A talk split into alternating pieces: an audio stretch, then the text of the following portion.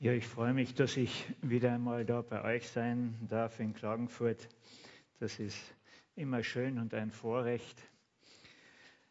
Ähm, als ähm, ich vor ein paar Tagen daheim in der Früh weggefahren bin, äh, dann mit meinem Auto, haben das natürlich meine Enkelkinder wieder registriert auf der anderen Straßenseite in unserem Nachbarhaus.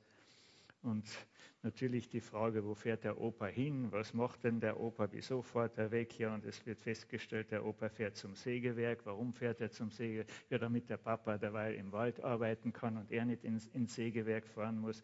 Und der Opa macht das dafür für ihn. Kommentar meines gerade vier Jahre alten Enkelsohnes. Mama, gut, dass der, Papa noch nicht, dass der Opa noch nicht gestorben ist. Das ist doch super, gell? Gut, dass der Opa noch nicht gestorben ist. Ja, manchmal frage ich mich, ob das wirklich so gut ist, ganz egoistisch von mir aus gesehen. Äh, und der Apostel Paulus sagt einmal, Christus ist mein Leben und Sterben bedeutet für mich Gewinn. Habt ihr mal darüber nachgedacht? Was ist für euch, was ist für dich der größte Gewinn? Der Paulus sagt, Sterben wäre für mich der größte Gewinn.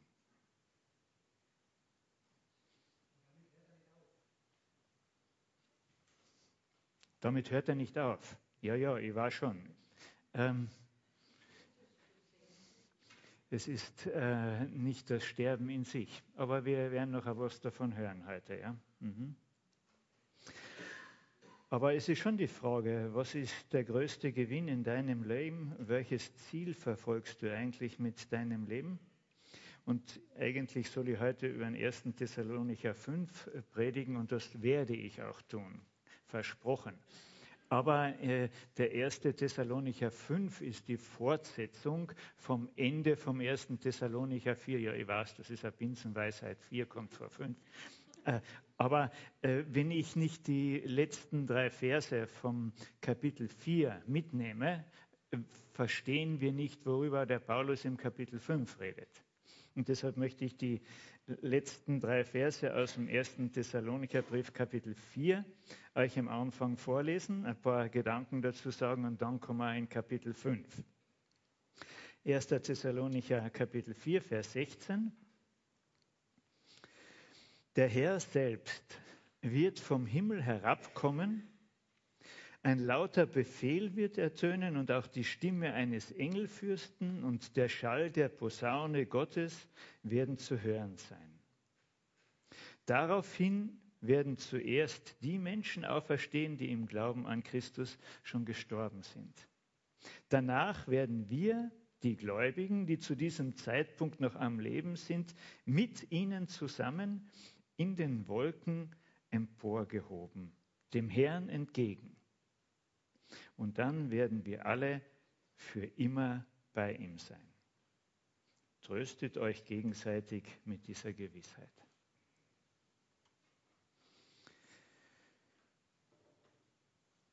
Äh, so etwas Unfassbares könnte sich kein Mensch ausdenken. Der Schöpfer selber kommt auf diese kleine Erde, um seine geliebten Kinder abzuholen. Normalerweise äh, denkt man ja, da müssten eigentlich die Kinder den König abholen. Gell? Aber der König kommt und holt seine Kinder ab, seine geliebten Kinder. Gott holt uns ab, weil er sich unbändig darauf freut, mit dir und mit mir und mit all seinen anderen Kindern eine Ewigkeit zu verbringen. Das ist die große Freude Gottes. Das, das treibt sein Herz an. Das treibt ihn um. Diese Vorfreude mit dir in ungetrübter Einheit eine ganze Ewigkeit zu verbringen. Und wir Christen, Freuen wir uns genauso drauf? Freust du dich auf diesen Augenblick? Manchmal frage ich mich, ob wir dieses Ziel überhaupt noch vor Augen haben oder ob wir viel zu beschäftigt sind mit Einkäufen, Müllabfuhr, Urlaub, Fortbildung, Arbeit in der Gemeinde. Warum ist es so wichtig, dass wir auf das Wiederkommen vom Herrn Jesus mit großer Freude hinleben? Wirklich hinleben auf diesen Zeitpunkt. Warum ist das so wichtig? Ich sage es euch mit einem, Wort, äh, einem Satz, weil das Ziel meinen Weg bestimmt. Das Ziel meines Lebens bestimmt den Weg, den ich heute und morgen gehe. Und wenn ich dieses Ziel nicht mehr vor Augen habe, beeinflusst das meinen Weg, den ich heute gehe. Das Ziel bestimmt meinen Weg. Es ist ein Blödsinn, wenn die Autowerbung uns das einreden will, dass der Weg bereits das Ziel ist. Also was Blöderes, Entschuldigung, gibt es ja überhaupt nicht. So nach dem Motto, Hauptsache ich lebe, Hauptsache ich bin unterwegs. Wo der Weg mich hinführt, ist wurscht, der Weg ist das Ziel. Also. Und das umgelegt gelegt dann auf unseren Lebensweg. Nein, jede Entscheidung, die du auf deinem Lebensweg triffst, muss eine Entscheidung sein oder muss ein Schritt sein auf das Ziel zu.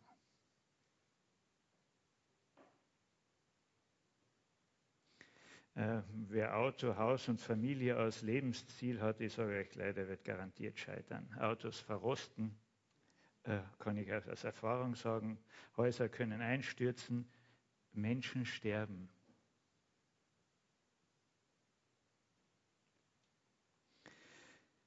Gott hat für seine Kinder ein unermesslich großes Ziel.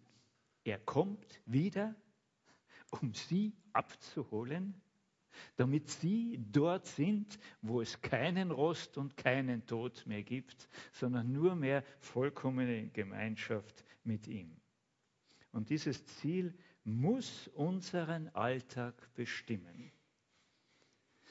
Es soll bestimmen in meinem Alltag, was wichtig und was nebensächlich ist. Und alles andere wäre wirklich nur deppert, blöd. Und dann sagt der Paulus den äh, Geschwistern in, Ephes, äh, in, in Thessalonik dies, diesen, diese Tatsache, dass Jesus wiederkommt und er weiß, wie neugierig die Geschwister da in Thessalonik sind. Die sind genauso neugierig wie wir alle. Wann wird denn das sein? Wie bereite ich mich darauf vor?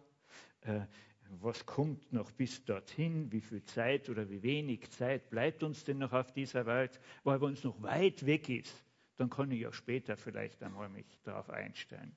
Dann haben ja andere Ziele noch leicht Platz vorher. Und dann antwortet die Bibel, dann antwortet Gott selber auf diese Frage. Und jetzt möchte ich noch ein paar einen Abschnitt lesen aus dem 1. Thessalonicher Kapitel 5.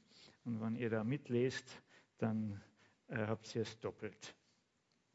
Zur Frage nach dem Zeitpunkt und den näheren Umständen dieser Ereignisse braucht man euch nicht zu schreiben, Geschwister. Ihr selbst wisst ganz genau, dass jener große Tag, der Tag des Herrn, so unerwartet kommen wird wie ein Dieb in der Nacht.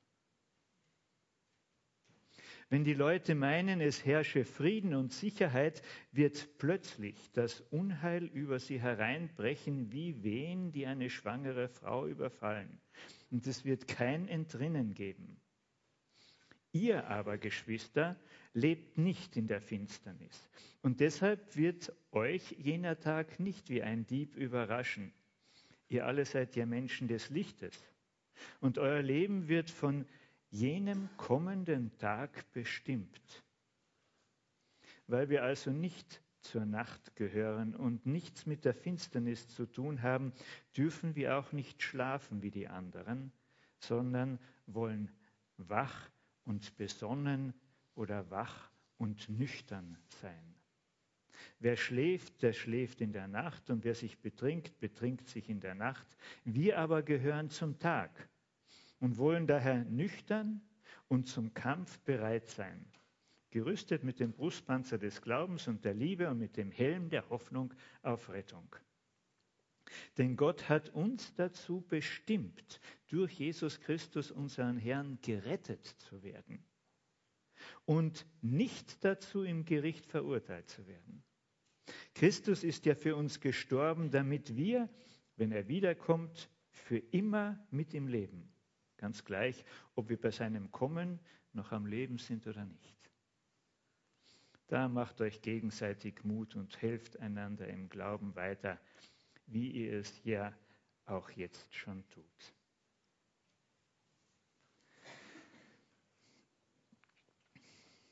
Also, das Erste, was er sagt, wann kommt der Herr wieder? Wann wird das sein? Das Erste, was uns hier die Bibel sagt, es wird überraschend sein. Wie ein Dieb der in der Nacht kommt, wie ein Einbrecher, der in der Nacht kommt. Das wäre ja sehr praktisch, wenn wir wissen würden, wann ein Einbrecher kommt. Dann würden wir ja mit einem großen Scheit Holz schon hinter der Haustür stehen und sobald er reinkommt, würden wir mal kräftig zuschlagen.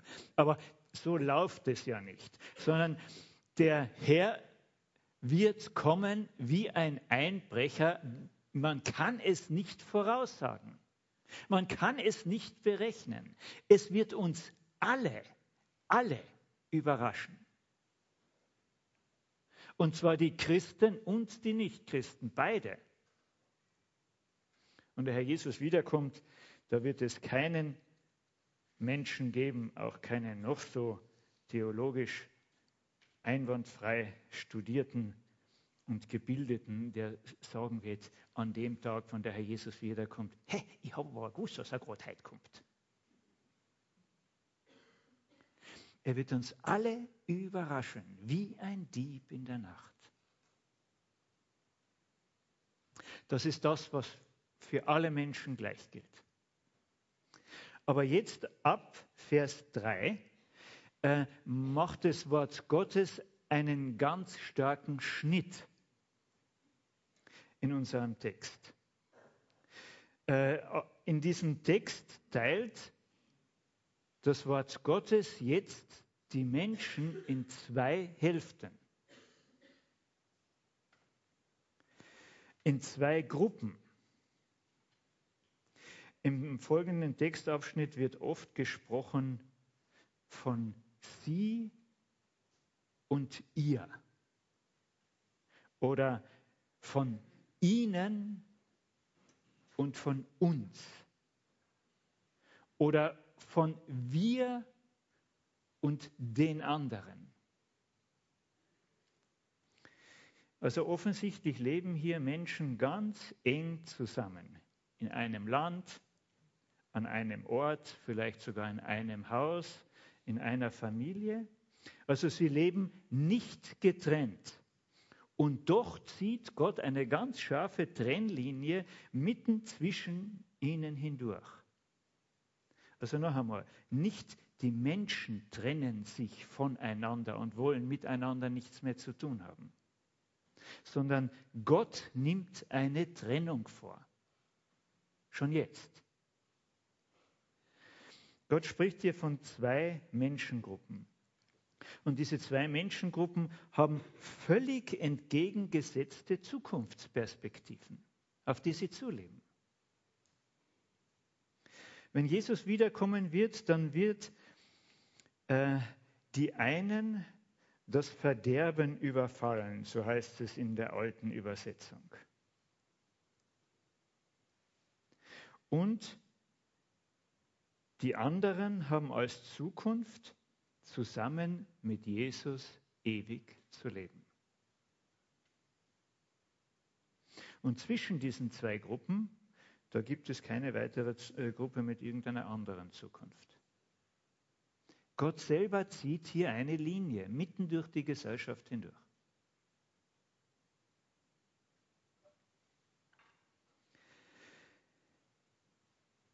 Vers 3. Wenn die Leute meinen, die Leute, das sind die, die ohne Jesus Christus unterwegs sind. Wenn die Leute meinen, es herrsche Frieden und Sicherheit, es besteht keine Gefahr, dann wird sie das Urteil plötzlich ereilen, wird plötzlich über sie hereinbrechen. Die Leute werden sagen, es ist Friede, es hat keine Gefahr, es passt alles, wir sind in Sicherheit. Menschen ohne Jesus haben keinen Durchblick oder gar Einblick, äh, wie Gott die Geschichte dieser Welt führt. Es ist ihnen ein Rätsel. Menschen ohne Jesus denken im Gegenteil, dass sie selber das Steuer ihres Lebens und das Steuer dieser Weltpolitik in der Hand haben.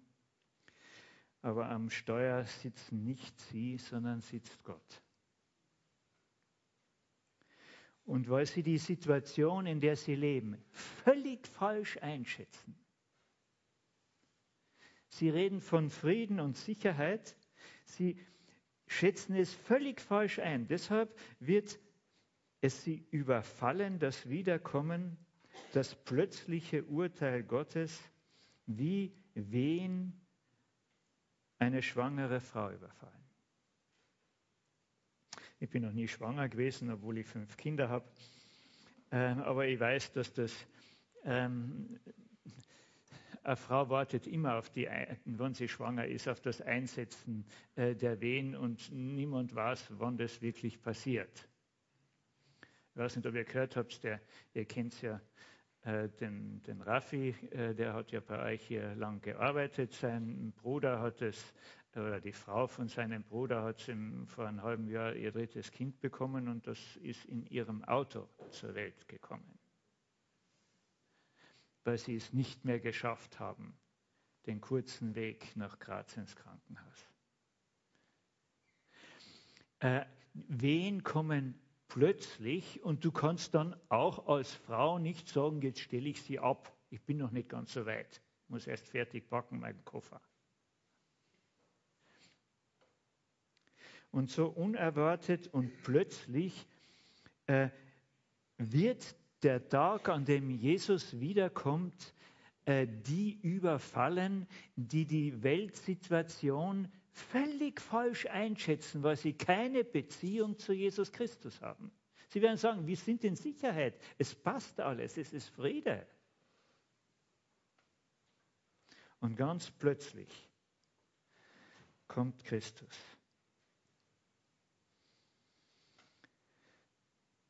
Warum wird sie das so überraschen?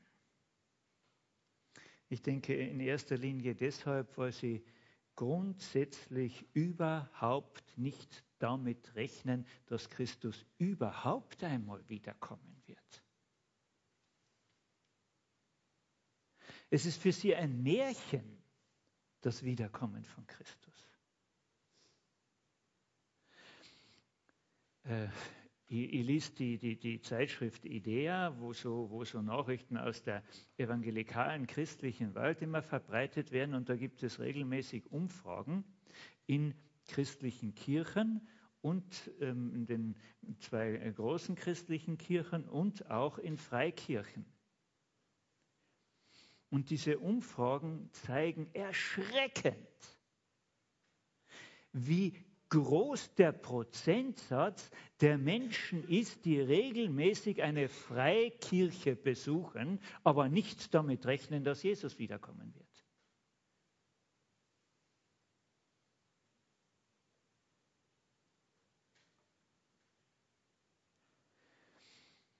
Sie beurteilen die Situation völlig falsch. Es ist für sie ein Märchen und etwas, was für mich keine Tatsache ist, wird mein Leben, meinen Alltag nicht bestimmen.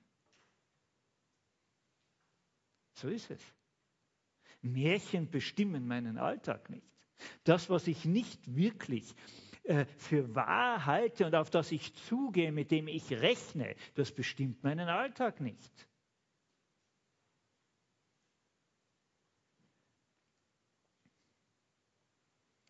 Und deshalb geht es dann weiter.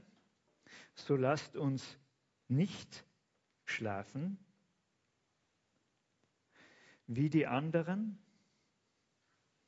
sondern wir sollen wach sein, wir sollen nüchtern sein, weil die, die schlafen, die schlafen in der Nacht und die betrunken sind, die sind in der Nacht betrunken. Sind alles Bilder. Nacht und Schlafen und Betrunkensein, das sind alles Umschreibungen für ein ganz normales Leben, so wie wir es alle gelebt haben und vielleicht auch immer noch leben. Die meisten Menschen leben ja so, als wäre das Leben auf dieser Welt das Einzigste, was es überhaupt gibt. Und wenn dieses Leben auf dieser Welt das Einzigste ist, was es gibt, dann musst du, solange du noch kannst, auf dieser Welt alles mitnehmen, was möglich ist. Dann musst du darauf schauen, nichts zu versäumen, wenn das das Einzige ist. Dann kann ich das voll und ganz nachvollziehen.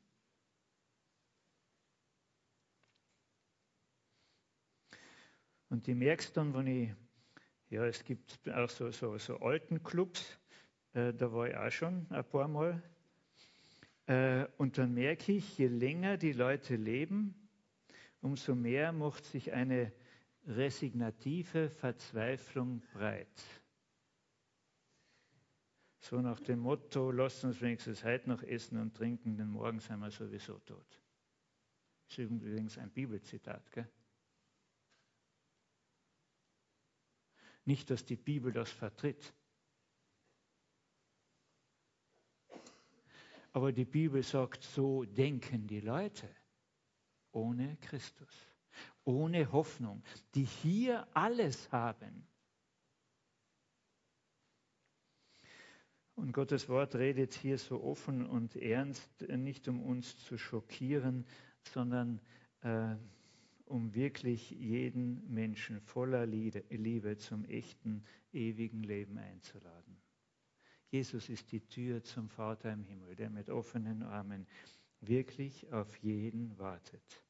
Jeder ist eingeladen. Jeder kann und darf diese Einladung annehmen. Und unser vertrauensvolles Ja zu Jesus, unser Loslassen von unserem Leben in seine Hände und sagen, ich gehöre nicht mehr mir, sondern dir das ist die Antwort oder wäre die Antwort auf Gottes sehnsüchtige Liebe und Sehnsucht nach dir und mir.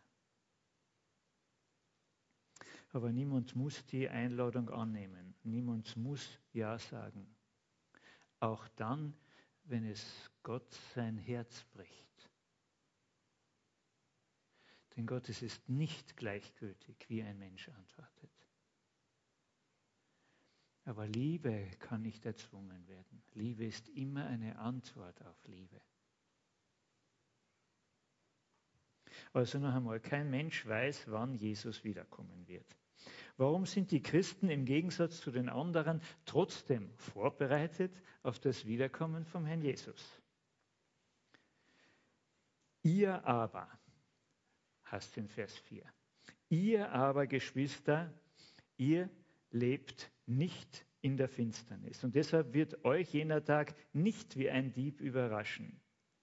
Ihr alle seid ja Menschen des Lichtes und euer Leben wird von jenem kommenden Tag her bestimmt. Weil wir also nicht zur Nacht gehören und nichts mit der Finsternis zu tun haben, dürfen wir auch nicht schlafen wie die anderen, sondern sollen wach und besonnen sein. Wir aber, wir aber sind Kinder des Lichtes. Jesus ist das Licht der Welt. So lasst uns nun nicht schlafen wie die anderen. Wach sein, nüchtern sein. Wer nüchtern ist, Im Gegensatz zu einem Betrunkenen, ich weiß nicht, wer von euch schon einmal betrunken war, aber, oder Betrunkene beobachtet hat, ich mache jetzt keine Volksbefragung da, niemand muss aufzeigen. Wer nüchtern ist, der nimmt die Welt so wahr, wie sie wirklich ist. Er erkennt, was gespielt wird, weil er äh, durch Gottes Licht, durch sein Wort hindurch, die Situation und die Welt sieht. Deshalb ist er nüchtern. Er erkennt, was gespielt wird, denn Gottes Wort ist das Licht auf seinem Weg. Wer nüchtern ist, der kennt sich auch selber und er macht sich nichts vor über sich selber. Nichts tun wir lieber, als uns selber belügen, wenn es um uns selber geht. Und nichts tut uns mehr weh, wenn womöglich jemand anders ungefragt uns die Wahrheit sagt über uns selber. Aber wer nüchtern ist, der kennt sich selber und macht sich selber nichts vor. Er lässt den Scheinwerfer Gottes auch in die dunklen Ecken seines Lebens hineinleuchten. Und dieser Scheinwerfer deckt Schuld auf und er, wer nüchtern ist, erkennt seine Schuld und kann dann Vergebung und Heilung erleben, weil er nüchtern ist und sich selbst sieht, wie er ist und wie Gott ihn sieht. Wer nüchtern ist, der läuft nicht ins offene Messer, der läuft nicht ins Verderben, sondern er weiß sich zu schützen. Ist doch interessant. Vers 8. Wir aber gehören zum Tag und wollen daher nüchtern und zum Kampf bereit sein, gerüstet mit dem Brustpanzer des Glaubens und der Liebe und dem Helm der Hoffnung auf Rettung. Wir aber Der Schutz vor dem ähm, Verderben, wie es da der Paulus sagt, der Schutz vor dem Verderben liegt nicht der, in der Flucht aus unserer Gesellschaft. Das haben Leute immer versucht, von den ersten Einsiedlern, von den, von den Wüstenpropheten über äh, die, die, die Klostereinsiedeleien. Flucht aus der Gesellschaft ist kein Schutz. Vor mir selber und vor dem, äh, vor dem Verderben. Schutz ist auch nicht, besteht auch nicht darin, gegen die Gesellschaft anzukämpfen. Die Gesellschaft ist nicht unser Feindbild. Es sind Menschen, die Jesus lieb hat. Der Schutz, von dem hier die Rede ist, dass uns das Verderben nicht überfällt und nicht plötzlich überfällt, der Schutz liegt darin, dass wir etwas anziehen dass wir in etwas hineinschlupfen. Den Panzer des Glaubens oder des Vertrauens und der Liebe und den Helm der sicheren Rettung. Also unsere Sicherheit liegt in der engen Beziehung zu einer Person, in der Beziehung zu Jesus Christus. Er hat uns gerettet und Jesus äh, hat nicht selbst sich retten müssen, er hat sein Leben gelassen, um uns zu retten. Immer wieder muss man das betonen. Er ist gekommen, um uns zu retten. Und darauf vertrauen wir. Seine Vergebung, die ziehen wir an, hoffentlich, wie einen Schutzpanzer, dass sie uns bekleidet. Wir nehmen teil an seinem Leben. Sein Leben wird unser Leben. Wir schlüpfen sozusagen in ihn hinein. Und wenn Gott der Vater uns dann anschaut, dann sieht er nur Jesus weil wir ja in ihm verborgen sind, ihn angezogen haben. Ein Schutzpanzer. Wir nehmen teil an seinem Leben. Wir ziehen Jesus an wie ein Gewand. Wir lieben ihn und unsere Liebe zeigt sich in unserem Vertrauen ihm gegenüber. Hast du das schon immer wieder getan? Ich mache es oft. Ganz bewusst, dass ich mich Jesus schenke. Ich sage ihm, Herr Jesus, ich bin das Geschenk, das ich dir schenke. Ich gehöre nicht mehr mir selber. ich schenke mich dir. Denn Gott hat uns nicht dazu bestimmt, durch, hat uns dazu bestimmt, durch Jesus Christus, unseren Herrn, gerettet zu werden, Vers 9, und nicht dazu, im Gericht verurteilt zu werden. Wir haben eine Bestimmung. Und unsere Bestimmung ist, dass wir gerettet werden, um mit ihm zu leben. Christus ist ja für uns gestorben, damit wir, wenn er wiederkommt, für immer mit ihm leben. Ganz gleich, ob wir schon gestorben sind, dann werden wir auferstehen. Oder ob wir leben, dann werden wir gleichzeitig mit dem Toten ihm entgegengerückt werden. Aber er hat uns dazu bestimmt, um mit ihm zu leben. Das ist deine Bestimmung. Das ist meine Bestimmung, das ist unsere Bestimmung, mit ihm zu leben. Und das ist Gottes große Sehnsucht. Endlich in Vollkommenheit, ohne dass irgendetwas dazwischen steht, mit dir und mir die Ewigkeit zu verbringen.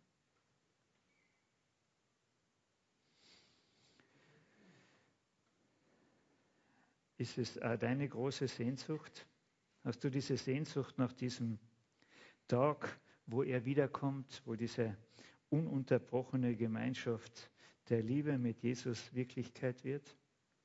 Wenn das deine größte Sehnsucht ist, dann lebst du. Dann lebst du wirklich. Wo dann ordnen sich die täglichen Alltagssachen ein in ihrer Bedeutung an die richtige Stelle. Dann bist du täglich darauf vorbereitet, dass Jesus in den Wolken kommt oder dass deine Todesstunde kommt und du zu dem Herrn entrückt wirst. Wenn Jesus Christus jetzt schon dein Leben ist, dann ist Sterben für dich der größtmögliche Gewinn auch wenn deine Angehörigen um dich weinen werden. Aber du hast den größtmöglichen Gewinn davon. Ich weiß nicht, ob ihr euch das vorstellen könnt, wie das sein wird. Denn wir sind dazu bestimmt, mit Jesus zusammenzuleben. In einer Ewigkeit, wo es keinen Tod und wo es keine Tränen geben wird. Unser Ziel, ich sage es noch einmal, auf das wir hinleben, ist das Wiederkommen von Herrn, vom Herrn Jesus Christus, unsere Begegnung mit ihm. Und wenn wir dieses Ziel ständig vor Augen haben, wird das unseren Alltag, auf dem wir leben, radikal verändern. Wir werden andere Prioritäten haben. Wir werden Dinge sehen, die wir tun und merken, sie sind völlig nebensächlich. Wieso verbringe ich so viel Zeit und setze so viel Kraft ein für das, was in Wirklichkeit eine Nebensache ist?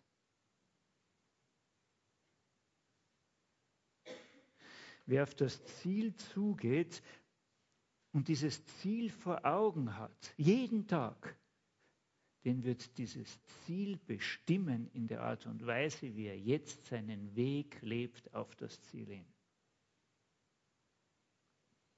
Ich möchte jetzt zum Schluss noch einen Tipp geben, um es praktisch zu machen für euch. Äh, ich merke, dass es mir sehr, sehr gut tut, Dinge einzuüben. Und ich vergesse Dinge dann sehr schnell und sage, das werde ich ab heute immer tun. Und dann mache ich es heute Morgen habe ich schon vergessen, übermorgen fällt mir ein, eigentlich hätte ich es gestern tun wollen, mache ich es heute wieder, dann vergesse ich es wieder. Äh, und also es ist ganz schwierig, etwas einzuüben. Macht euch Hilfen, um euch daran zu erinnern. Übt euch in etwas ein. Zum Beispiel, ich würde euch vorschlagen, beginnt jeden Tag, wenn ihr noch im Bett liegt und eure Augen aufmacht beginnt jeden Tag mit dem frohen, erwartungsvollen Gebet. Ich freue mich, Jesus. Vielleicht kommst du ja heute. Noch bevor du aufstehst. Ich freue mich, Jesus. Vielleicht kommst du ja heute. Wisst ihr, was ich für Erfahrungen gemacht habe? Das nimmt meine Gedanken weg von den eigenen Wünschen und von den Sorgen um mich selber.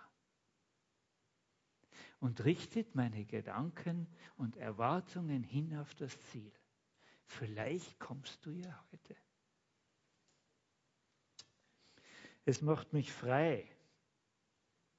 Es macht mich frei. Frei auch äh, zur Jesusliebe, um leichter während des Tages Jesus zu dienen. Und Jesus dienen bedeutet ganz praktisch Menschen zu dienen. Wir haben Jesus nicht körperlich vor uns. Alles, was wir dem Geringsten getan haben, das haben wir ihm getan.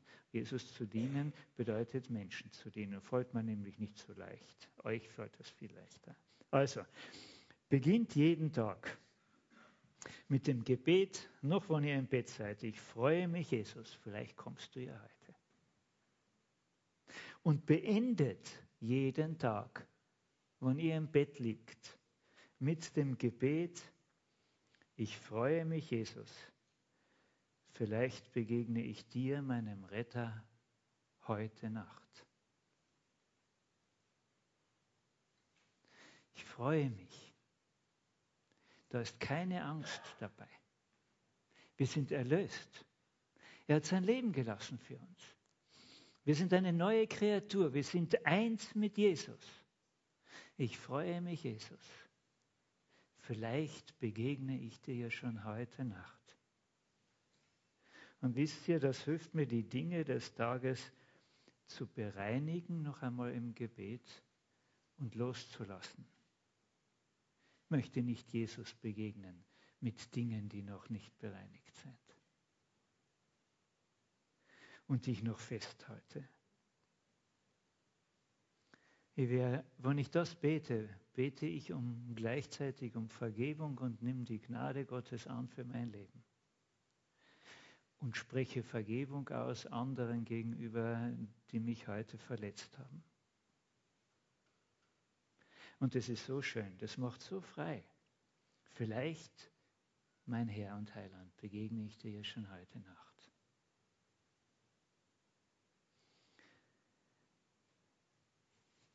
Ich möchte euch noch einmal die zwei ersten Verse vorlesen, weil das das Ziel deines und meines und unseres Lebens ist. Der Herr selbst wird vom Himmel herabkommen. Er wird es tun. Ein lauter Befehl wird ertönen und auch die Stimme eines Engelfürsten und der Schall der Posaune Gottes werden zu hören sein. Daraufhin werden zuerst die Menschen auferstehen, die im Glauben an Jesus Christus gestorben sind. Und danach werden wir, die Gläubigen, die zu dieser Zeit noch am Leben sind, mit ihnen zusammen in den Wolken emporgehoben, dem Herrn entgegen. Und dann werden wir alle für immer bei ihm sein. Denn Gott, das ist nachher im Vers 9 und 10, hat uns nicht dazu bestimmt, dass wir ins Gericht gehen, sondern dass wir zusammen mit ihm leben. Aber dieses Ziel dürfen wir nie aus den Augen verlieren. Denn das Ziel bestimmt deinen und meinen Weg, den wir heute gehen. Christus ist mein Leben und Sterben bedeutet für mich Gewinn. Ich möchte noch beten mit uns.